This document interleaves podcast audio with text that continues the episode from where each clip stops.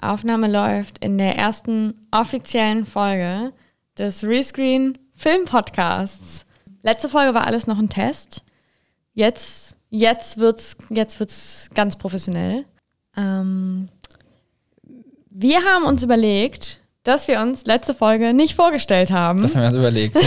das ist uns aufgefallen. Das ist auch vielleicht nicht so uns aufgefallen, sondern anderen Leuten aufgefallen, dass ähm, glücklicherweise bisher äh, nur unsere FreundInnen uns zuhören, die wissen, wer wir sind. Aber für die äh, zwei bis 100, wer weiß, wie viele Leute die zweite Wir Folge wissen- hören werden. Ah, die zweite nicht. Aber wir wissen auf jeden Fall, dass es jetzt schon 140 Wiedergaben gab. Das heißt, so viele So Freundinnen viele Freundinnen haben wir nicht. haben wir nicht. Das heißt, es müssen auch Leute gehört haben, die uns vielleicht nicht, noch Oh. nicht kennen. Oder vielleicht nicht kennen wollen, aber das werden sie jetzt. Ja.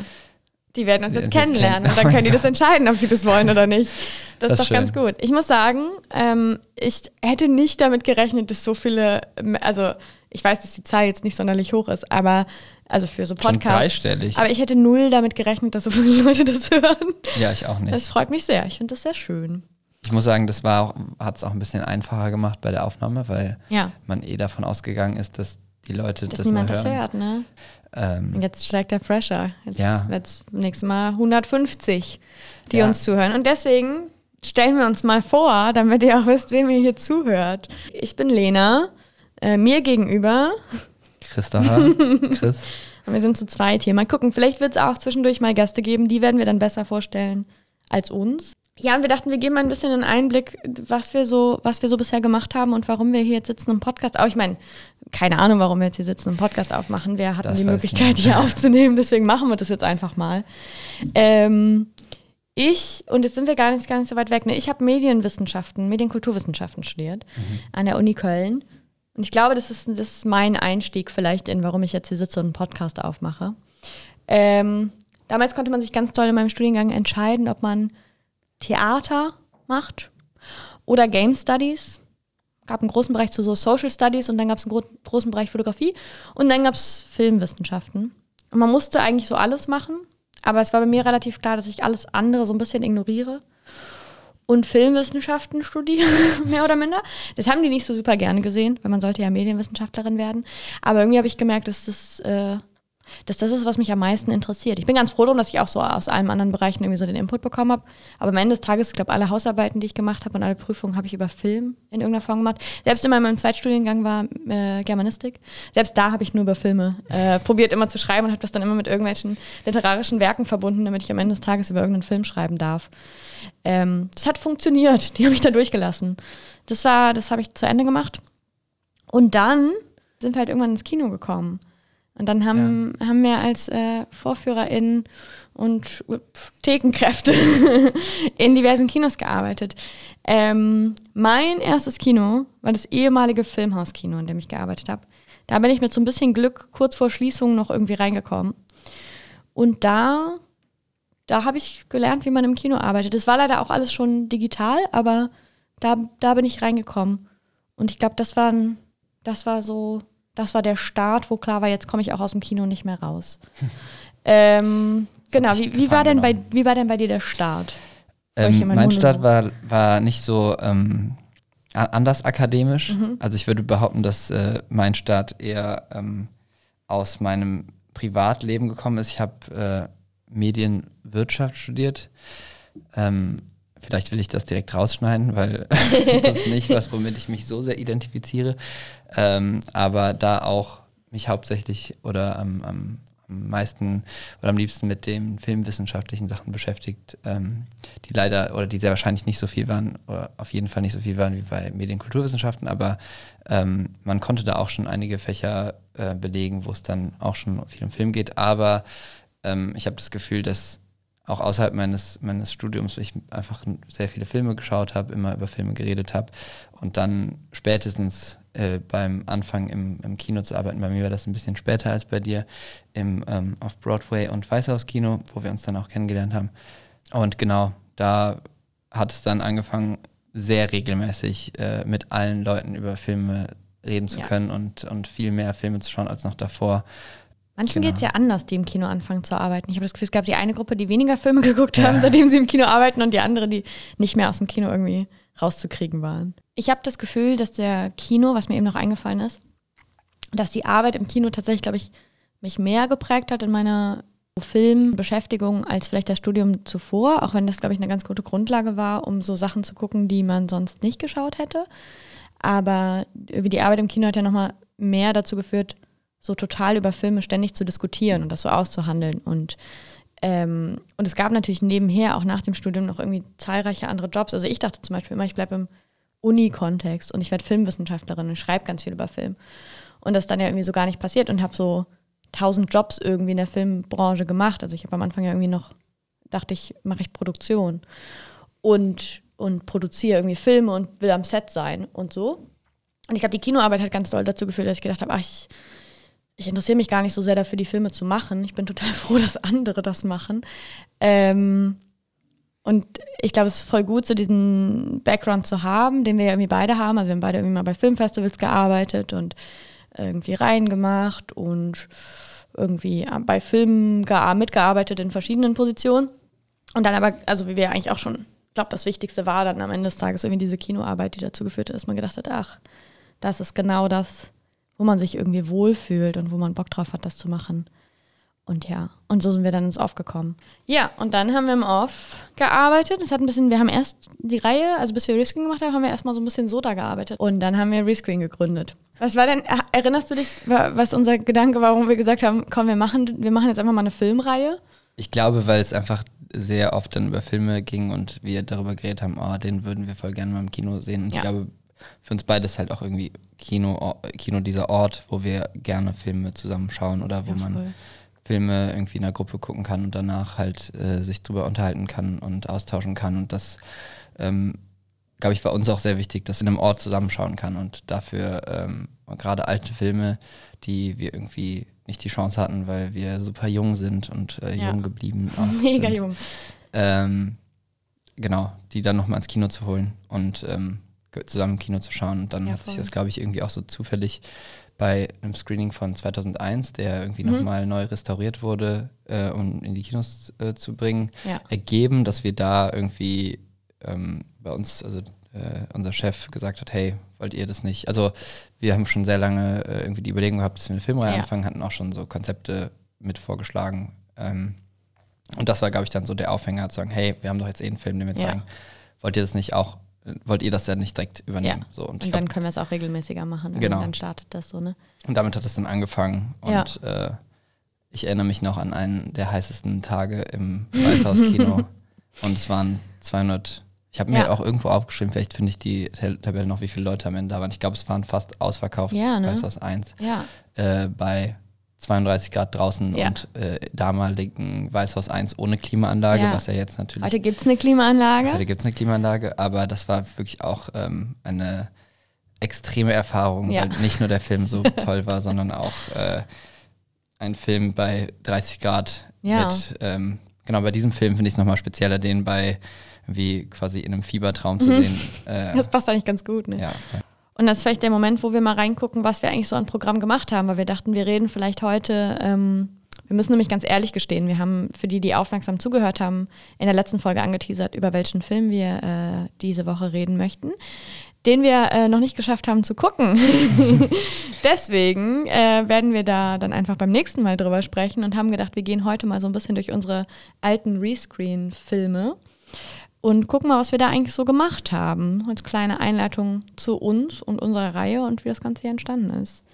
Chris hat schon die Liste geöffnet. Mhm. Ich habe sie sogar chronologisch geordnet. Uh, das ist äh, gut. Die ihr auch alle auf Letterboxd äh, chronologisch. Shoutout an unsere Social Medias. Und mit chronologisch meinst du aber nicht chronologisch, wie die Filme rausgekommen sind, sondern wie wir die gezeigt haben, ne? Genau, die in, in der Restream-Chronologie. In der wirklich wichtigen Chronologie. Ja. Genau. Ähm, Was haben wir denn nach Space Odyssey gezeigt? Wir haben nach Space Odyssey direkt Fight Club gezeigt, relativ kurz darauf auch. Es mhm. ist nicht so viel Zeit vergangen. Ähm, den wir, glaube ich, auch dann damit anwerben wollten, mhm. den wir dann bei 2001, ähm, das ja noch ein mehr oder weniger äh, nicht komplett eigen geplantes Rescreen war. Ja. Ähm, und äh, dann haben wir das nutzen können, um Fight Club anzuwerben. Und dann war Fight Club so das erste offiziell offizielle eigene Rescreen, würde ich behaupten. Eine spannende Entscheidung. Wenn ich da jetzt drüber nachdenke, Ja. denke ich, ich hätte was anderes gezeigt. das ist ja irgendwie auch ganz Ja. schön, nochmal reinzugucken und zu denken, so, ach, was, was würde ich jetzt machen, wenn ich so den ersten Film. Also Ja. über Fight Club lässt sich, glaube ich, viel sagen und viel streiten. Hm. Aber das ist ja auch das Es Schöne. ist ein Also spannender bin, Film, irgendwie zu gucken. ich bin, glaube ich, immer noch super zufrieden damit, weil ich Mhm. habe das Gefühl, dass gerade so Filme, ähm, die man vielleicht auch damals noch mit einem anderen Auge geschaut hat wie heute oder wie wir heute, ähm, finde ich umso schöner, weil das war auch das Tolle oder das Mhm. war das, was wir versucht haben, ähm, an, an Rescreen so rauszu, vorher hervorzuheben, war dieses, dass man dadurch einen Raum auch bietet, danach sich über Filme zu unterhalten. Ja, und dann ähm, kann das auch ein Fight Club oder äh, ich, äh, ich bin selber auch immer noch irgendwie Fan von Fight Club, weil der einfach einen Ja. Platz irgendwie Ja, in meiner, äh, in meinem jugendlichen Ich hat. ja, voll. Ähm, aber ja, Das ist ja eigentlich auch das Schöne daran, die nochmal so zu zeigen oder nochmal zu gucken, weil ich hatte schon auch bei manchen das Gefühl so, oh, da dachte ich damals, das wäre der beste Film aller Zeiten und ich habe das total geliebt und dann guckt man den nochmal irgendwie in so einem Kontext, wo man sich mehr mit Themen beschäftigt hat und mit sich selber und der Welt auseinandergesetzt hat und denkt so, uh, die sind auch nicht so gut gealtert. Und das äh, finde ich jetzt auch gar nicht schlimm, wenn man die dann irgendwie nochmal zeigt.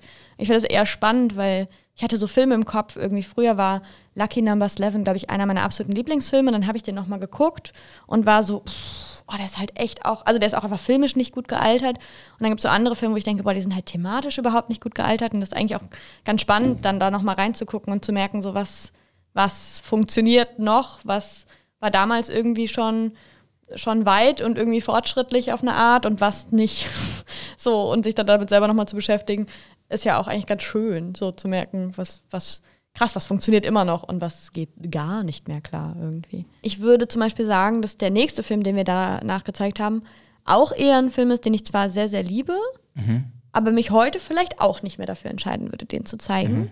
Einfach weil ähm, der Regisseur mir ein bisschen auf den auf den Geist. Geist geht. geht. Danke. Ja, ich habe, also ich, ich, Wir müssen noch sagen, was es ist. es ist Pulp Fiction. Es ist ich, Pulp sorry, Fiction. jetzt habe ich es einfach gedroppt. ähm, ich ich finde ja, wir müssen auch noch mal trotzdem kurz zu unserem, zu unseren Anfängen zurückkommen, Mhm. auch wenn wir jetzt Filmreihen anders machen würden oder Ja, auf jeden äh, Fall.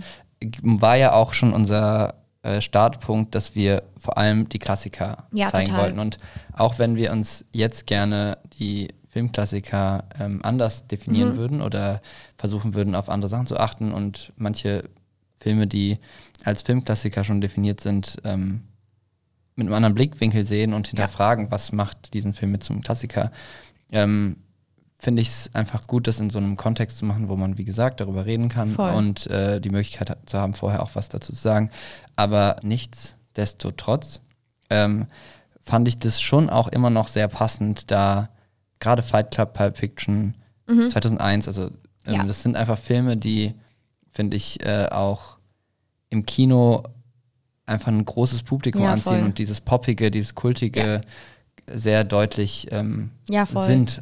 Ähm, das, was lustig ist, ist immer, wenn du, also wenn du jetzt gerade irgendwie von Filmklassiker gesprochen hast, äh, es ist so ganz spannend, weil ich mich natürlich irgendwie an mein Studium zurückerinnere und da waren so die Klassiker oder das, was so der allgemeine Filmkanon war, wo ich äh, sehr kritisch gegenüber bin, dass das überhaupt so existiert, dass wir uns darauf einigen und wo sich da lange, da können wir jetzt eine ganze Folge wahrscheinlich drüber machen, ähm, zu diskutieren ist, wer das überhaupt entscheidet und was das für Filme sind. Aber es sind natürlich ganz andere Filme als das, was wir jetzt hier gerade irgendwie sagen, was wir als Klassikerfilme irgendwie gezeigt haben. Und was du ja auch schon meintest, ich glaube, was so voll der Anspruch war, war so ein bisschen die Popkultur irgendwie auch rauszuholen, weil es irgendwie relativ viele Reihen und viel Beschäftigung irgendwie so mit diesen, ähm, ja, diesen Frühwerken irgendwie gibt, die auch schon tausendmal analysiert worden sind. Und das ist ja auch schön und gut und das ist irgendwie auch genau das Feld, wo ich rauskomme. Aber ich so schön finde ja auch einfach die, sag mal, die, die jetzt vielleicht nicht so in der Filmwissenschaft ständig auseinandergenommen werden, Filme zu zeigen, wo äh, aber man ja weiß, dass eigentlich auch das ultra viel Interesse ist, diese Filme irgendwie im Kino zu sehen und die sich ja auch total analysieren und außen, auseinandernehmen lassen und so. Und das ist eigentlich der Anspruch ja war, genau die nochmal zu zeigen, so dass wo wir wissen, das ist einfach ein großer Film, den viele von den ZuschauerInnen, die da jetzt irgendwie kommen werden, noch nicht im Kino geguckt haben, sondern die meisten irgendwie auf dem Laptop zu Hause. Und man weiß, es wird einfach eine große Sache von Spaß und irgendwie, das gehört auf die Leinwand und das wird irgendwie einen tollen Sound haben und wir werden dann einen guten Abend irgendwie miteinander haben. Ja, Ähm, danach, nach diesen drei Filmen, kommt ein Film, den ich tatsächlich, bevor wir den gezeigt haben, muss ich jetzt einfach mal ganz ehrlich gestehen, nicht geguckt habe und immer noch finde, dass das, es war einer meiner liebsten Abenden, den im Kino zu gucken, weil Mhm. ich fand den absolut fantastisch. Ich hatte so viel Spaß mit diesem Film. Ich droppe immer wieder den Namen. Es geht Ja. um Barry Lyndon. Es geht um Barry Lyndon. Das sehe ich sehr ähnlich. Es war wirklich, ich weiß nicht.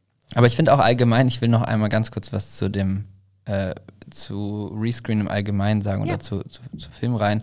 Was ich auch im Nachhinein oder immer wieder gemerkt habe, war, das Spannendere oder das, was, was auch besser angekommen ist am Ende, waren meistens die Filme, die egal waren, ob das ein Kanon ist, ob das äh, Klassiker, Pop-Klassiker oder was auch immer ist, das waren eigentlich die Filme, auf die wir am meisten Lust, also es, Ja. ich will jetzt damit nicht sagen, dass unser Geschmack oder das, wo wir am meisten Lust drauf haben zu zeigen, dass das im Kino gut ankommt, aber Ja.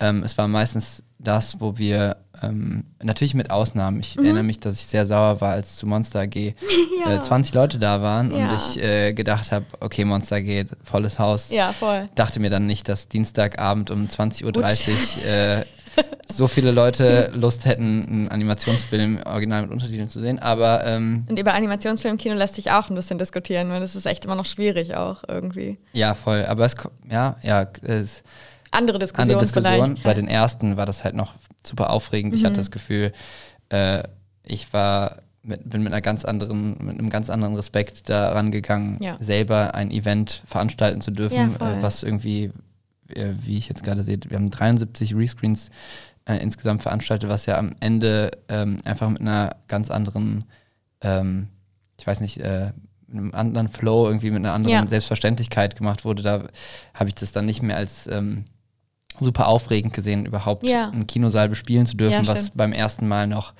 äh, einfach das, ich habe mich, also es war ein, so, ein, so ein toller Ja. Moment, dass man wusste, okay, das, man hat jetzt selber ein Event, Mhm. man darf das selber bespielen, man hat ausgesucht, wie Voll. das, wie das abläuft, man stand dann irgendwie auf der Bühne und hat sagen können, was man wollte, Ja. was bei mir am Anfang dazu geführt hat, dass ich nichts davon gesagt habe, was ich sagen wollte. Ähm, und vielleicht am Ende auch mehr oder weniger dazu geführt hat, dass ich zumindest nichts davon gesagt habe, was ich sagen wollte, aber zumindest was gesagt habe.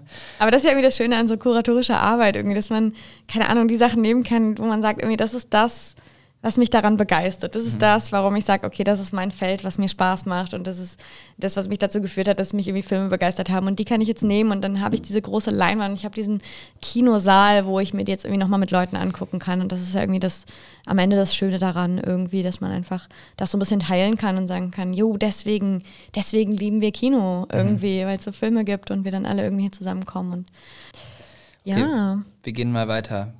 Und weiter ging es mit der Yorgos Lantimos Retrospektive, welche wir im Off-Broadway-Kino ähm, in der Pause des Allerwelts-Kinos Ja. äh, für vier Wochen gezeigt haben wir haben. den Dienstag bekommen. haben wir den Dienstag bekommen, ja. Und das war dann auch das erste Mal, dass wir gesagt haben, hey, wenn wir schon so regelmäßig irgendwie Termine haben, dann lass uns doch eine, irgendwie eine kohärente Reihe daraus Mhm. machen. Und Jorgos Lantimos ist einfach naheliegend, weil Jorgos Lantimos fantastische Filme macht. Exakt. Und dann haben wir direkt gestartet mit einem Film, der nicht von Jorgos Lantimos in der Regie ist. Womit eigentlich nichts mit Yorgos Lantimos zu tun hat. außer naja, schon. Er, Er, kommt natürlich aus dem gleichen, also wir haben Er hat- war der erste Film. Genau, und ich glaube, er hat er nicht auch mitproduziert und es ist zumindest Kann die sein, gleiche ähm, griechische Bubble Filmszene. sozusagen, genau, von FilmemacherInnen, ähm, die auch schon in vielen Projekten zusammengearbeitet haben. Ähm, deswegen fand ich den schon auch naheliegend und es ist einfach auch ein toller Film. Mhm. Ähm, deswegen finde ich das gut, dass wir damit gestartet haben. Ähm, um Und den haben wir auch am 1. Ähm, Januar, glaube ich, gezeigt. Mhm. Weil ich erinnere mich noch, dass fast niemand da war, weil alle, die Weil kommen wollten, war, äh, dann doch irgendwie verkatert waren. Ich schaue mal gerade, ob dann das stimmt oder ob ich irgendwas gerade. Pizza essen wollen. Ähm, Ich ja, es war am sowas im 1. 1. Januar. Unverschämt. ja, also dann haben wir wahrscheinlich mit vier Leuten Attenberg geschaut, den ich immer noch sehr in meinem Herzen habe, Mhm. Ja, er weil das war einfach ähm, total merkwürdig ist. Produzent und Darsteller. Ja. Und das Spannende finde ich ja daran, ähm, dass der ja schon total in diese Reihe passt. Also es ist irgendwie so ein ähnlicher Humor, den diese Filme haben. Also wir haben darauf, ähm, dann Alps war, glaube ich, der nächste. Ähm, dann haben wir The Lobster gezeigt, ist das richtig? Genau. Und dann ähm, Killing of a Sacred Deer. Und ich finde, der passt ja, also es ist ja so spannend, dass es eine andere Regie ist. Er ist von einer weiblichen Regisseurin, ähm, die den gemacht hat. Und trotzdem, also obwohl das zwei unterschiedliche Menschen sind, hat das so einen ähnlichen Humor. Und das fand ich irgendwie ganz spannend, dass ich dachte, so, also sie hätten können irgendwie alles auch zusammen machen. Das fände ich ja auch ganz schön. Ähm, und deswegen finde ich, find ich den ganz toll, wer den noch nicht geguckt hat. Äh, gucken unbedingt. Aber wie ich finde auch alle. Mhm. Ich muss sagen, von den vier würde ich heute noch sagen, dass für mich persönlich Killing of a Sacred Deer, obwohl der fantastisch ist, der schwächste von den vieren ist.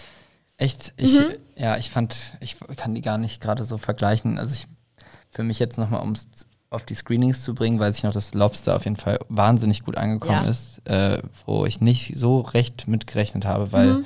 wir, glaube ich, auch Killing of a Sacred Deer ist nicht allzu lange davor gestartet Ja, genau. ähm, und hatte gar nicht so einen besonderen Start und ähm, viele kannten Jorgos, also natürlich ist Jorgos Lantimos ein bekannter Ja. Name, aber jetzt nicht vergleichbar mit so A-RegisseurInnen. Nee, und vor allen Dingen, glaube ich, bei The Lobster war er noch nicht so bekannt, ne? Also ich Genau. glaube, irgendwie Killing of a Sacred Deer und The Favorite waren ja schon die Filme, wo er so wirklich so richtig dollen internationalen Erfolg hatte.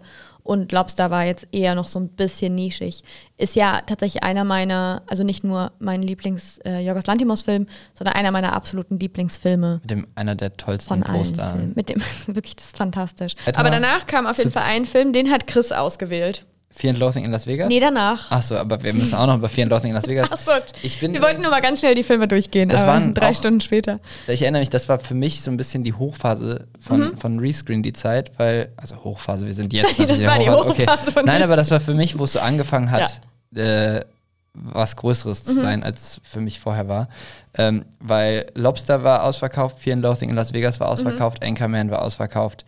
Ähm, ja. Und ich merke, dass du das so ein bisschen vorwurfsvoll eben gesagt hast, dass ich den nächsten Film ausgewählt habe, auf den ich übrigens sehr stolz Ich bin. muss dass ja ganz ehrlich Film sagen, dass ich leider nicht da war, als äh. Anchorman lief und immer noch nicht Anchorman geschaut Oh, habe wow, in meinem du hast Leben. wirklich was verpasst. Ich würde sagen, das ist deine Aufgabe fürs nächste Mal, Ja, Anchorman ich- zu sehen, weil Ich würde es tun. such dir Ähm, auf jeden Fall zwei, drei Leute, die den Film schon gesehen haben Ja. und schau dir den Film an, weil der macht wirklich Spaß. Ja, ich habe ja immer so ein bisschen Angst. Ich habe ja so ein, ich habe immer ganz doll Angst vor Comedy-Klamauk-Filmen. Mhm, kann ich verstehen. Ich habe immer, also natürlich auch Sorge, weil mm, auch Scherze oft drin vorkommen, wo ich so buh, Mhm. ähm, äh, ein bisschen Angst habe manchmal. Das weiß ich jetzt bei Anchorman nicht. Aber auch dieser Klamauk-Humor, irgendwie habe ich da noch nie so richtig, ähm, vielleicht kann ich mich da einfach nicht so fallen lassen oder so. Ich habe da noch nie so richtig reingefunden. Vor allem ist es ja bei Comedy das Problem, dass sie sehr äh, schnell altern können, gerade weil der Humor Voll. irgendwie auf einem manchmal ähm, Weltbild be, be, irgendwie fußt, was sich geändert hat. Ja, Oder- weil man ja oft über so Alltagsthemen Scherze macht oder das, was gerade irgendwie, ähm, ja, so als Thema irgendwie Mhm. in der Welt äh, vorherrscht, ne? Das Ja. dann irgendwie nimmt und darüber Witze macht. Ich kann mir vorstellen, dass jetzt Lena was zum nächsten Film sagen möchte. Natürlich möchte ich das sagen. The Warriors. Ich habe das Poster schon gesehen. Sehr gut. The Warriors von Walter Hill. Ja. The Warriors, ähm, da habe ich mich doll für eingesetzt, diesen Film zu zeigen. Und ähm, weil das ist, ich weiß gar nicht, wann ich mal, ich bin irgendwann in meinem Studium, irgendwer hatte den geguckt und dann bin ich da so drüber gestolpert. Und dann habe ich den mit einem Freund damals im Studium geschaut. Und mich absolut in diesen Film verliebt. Und es ist so einer von diesen Filmen, wo ich das gar nicht so genau erklären kann. Also es geht halt um so, die meisten werden ihn vielleicht geguckt haben, aber es geht um so Gang-Stories irgendwie und ähm, unterschiedliche Gruppen von Leuten, die sich irgendwie in der Nacht begegnen und, ähm, äh, und gegeneinander ankämpfen. Ganz, das ist jetzt wirklich komplett grob gefasst. Ähm, und da gibt's so, da gibt's halt so Gangs und die, es hat so ein, ich glaube, auf eine Art hat er sowas, was ich irgendwie aus so äh, Musical-Filmen kenne und irgendwie liebe. Der hat so einen ganz einfachen Aufbau und die haben so Kostüme und daran erkennt man so die einzelnen Gruppen. Und es gibt natürlich, es gibt eine Gang, das sind die Lizzies und das ist, die sind der absolute Hammer. Ich habe mich total in die verliebt. Und ähm, ich, danach wollte ich auf jeden Fall, dass wir alle irgendwie so Jeansjacken tragen. Ich wollte natürlich nicht, dass wir irgendwie gegeneinander kämpfen. Da hätte ich jetzt keinen Bock drauf gehabt. Aber diese ganze, ich weiß, dieser ganze Vibe von diesem Film hat mir so viel Spaß gemacht. Und ich finde den irgendwie, ja, ich, das- ich finde den einfach nur toll. Und ich glaube, der ist schon auch einfach toll in seinem Kultstatus auf irgendeine Art. Ähm, der ist schon auch einfach gealtert, so. Aber der ist, äh, irgendwie funktioniert der für mich äh, absolut fantastisch und ich möchte, dass alle Menschen, die da Bock drauf haben auf irgendwie so eine Art von Film, The Warriors gucken, weil der, das macht einfach fantastisch viel Spaß. Okay. Ähm, genau, wir kommen nämlich jetzt Stück für Stück näher an eines meiner Lieblingszeiten von Mhm. Rescreen. Und zwar ähm, überspringe ich jetzt mal das Schweigende Lämmer, Leon der Profi, Taxi Driver und Blade Runner. Auch alles super Mhm. Kleine Filme. Filme. Äh, das sind halt so, da war unsere Indie-Reihe. Ja. Ähm, über meistens irgendwie verstörende Männer, verstörte Männer. Ja. Oh, Nightcrawler, ah nee, Nightcrawler war jetzt schon der Start unserer ähm, Nachtschwärmer-Reihe. Genau. Ja, das war der ähm, Start. Die wir, Auch, immer noch, also würde ich auch sagen, eine meiner Lieblingsreihen, die Ja. wir da gemacht haben. da hatten wir nämlich zwei Monate, Mhm. durften wir jeden Dienstag das auf Broadway Ja. spielen. Ich habe gemerkt, dass dabei es auch einfach am meisten Spaß gemacht hat, so ein ganzes Programm, Mhm. eine Reihe zu Ja, kuratieren, wo man Filme auch mal im Kontext zu anderen Filmen schauen Mhm. kann und drüber diskutieren kann.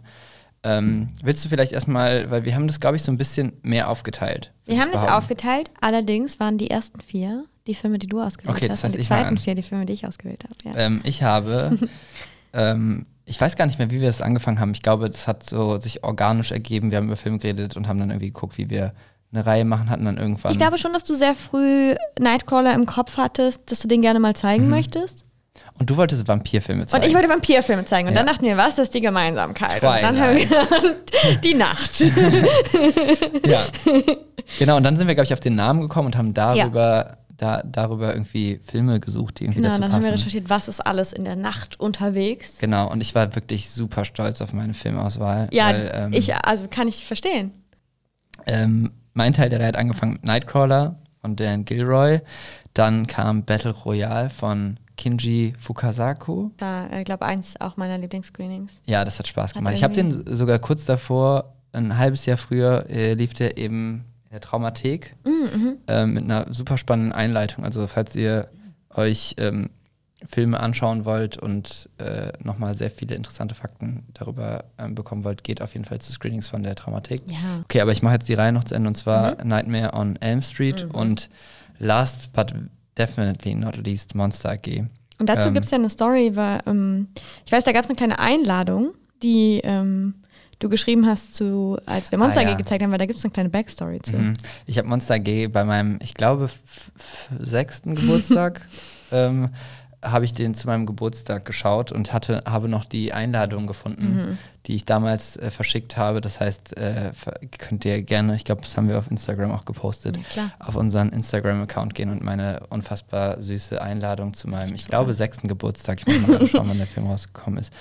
Ich Ähm, finde auch, so sollte man ab 2001. sofort äh, Werbung machen für Filmreihen. Wir schicken den Leuten so Einladungskarten. Okay, aber Nee. zum zweiten Teil der Nachtschwärmerreihe. Ja, die Reihe hat dann, äh, dann habe ich meinen ein bisschen Traum auch erfüllt bekommen, zu sagen, ich zeige nur ähm, Vampirfilme.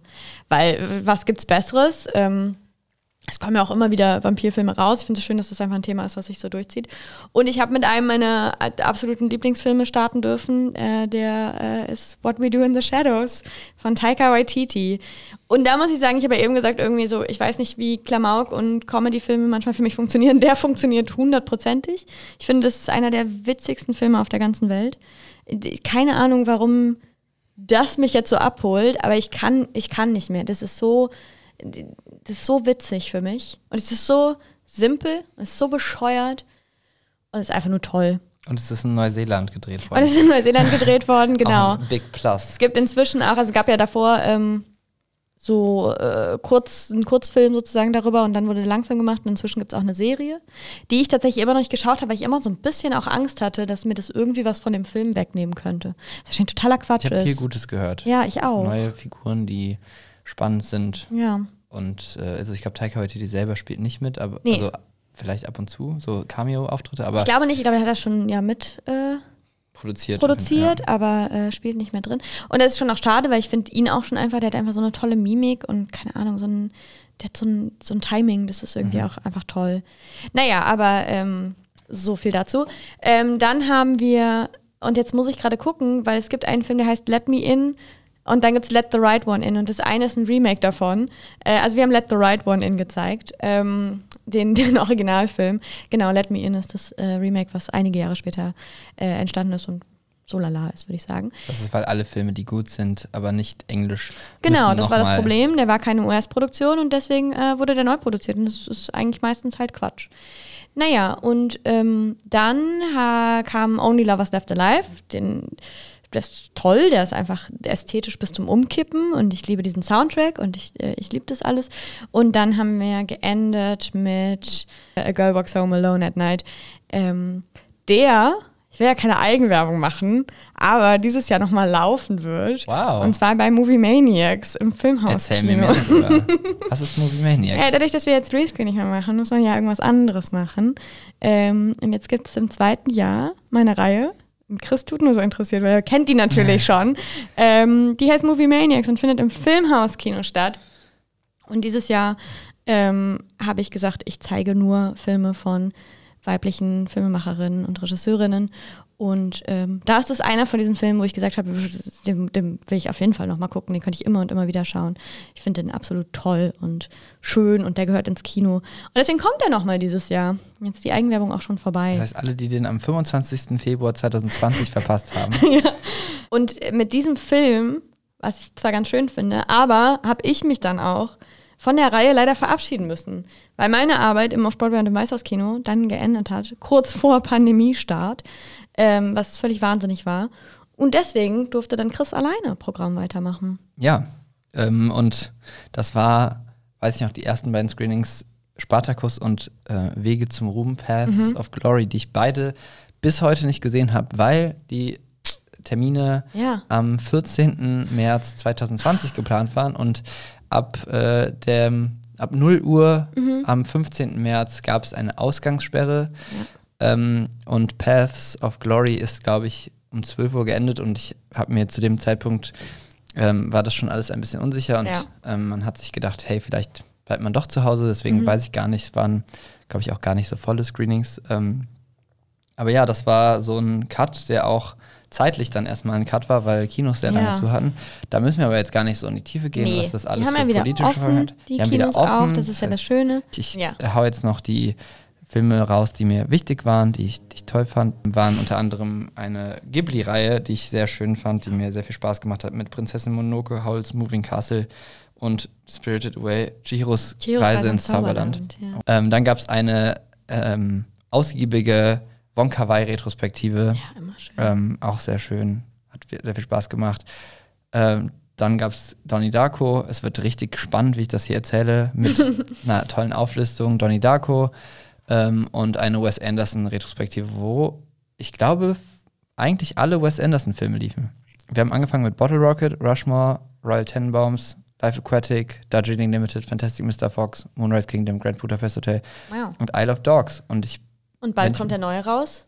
Bald kommt, bald kommt jetzt erstmal dieses Jahr der erste raus und dann kommt am Ende des Jahres noch ein Wes Anderson-Film raus. Das heißt, das stimmt. Ähm, ich weiß nicht, was bei ihm los ist, aber anscheinend hat er auch nach Corona sehr viel Lust gehabt, etliche Filme zu machen. Ja, aber ich will noch mal kurz ne? schauen, ob ich irgendwas. Nee, ich hab, wir haben alle, das waren alle waren alle dabei. Sind alle dabei. Es gibt noch den ähm, Hotel Chevalier, den Kurzfilm, den, also fairerweise müsste man sagen, den hast du nicht gezeigt, aber. Ja, und Bottle Rocket, den Kurzfilm auch nicht und ja. auch nicht alle Wes Anderson Werbung für irgendwelche Mode. das fände ich aber auch mal eine schöne Reihe, die mal im Kino zu gucken. Irgendwie, ich würde auch so Spike Jones mhm. äh, Musikvideos, Musikvideos mhm. und Werbeclips und sowas fände ich auch mal ganz geil. Aber ja.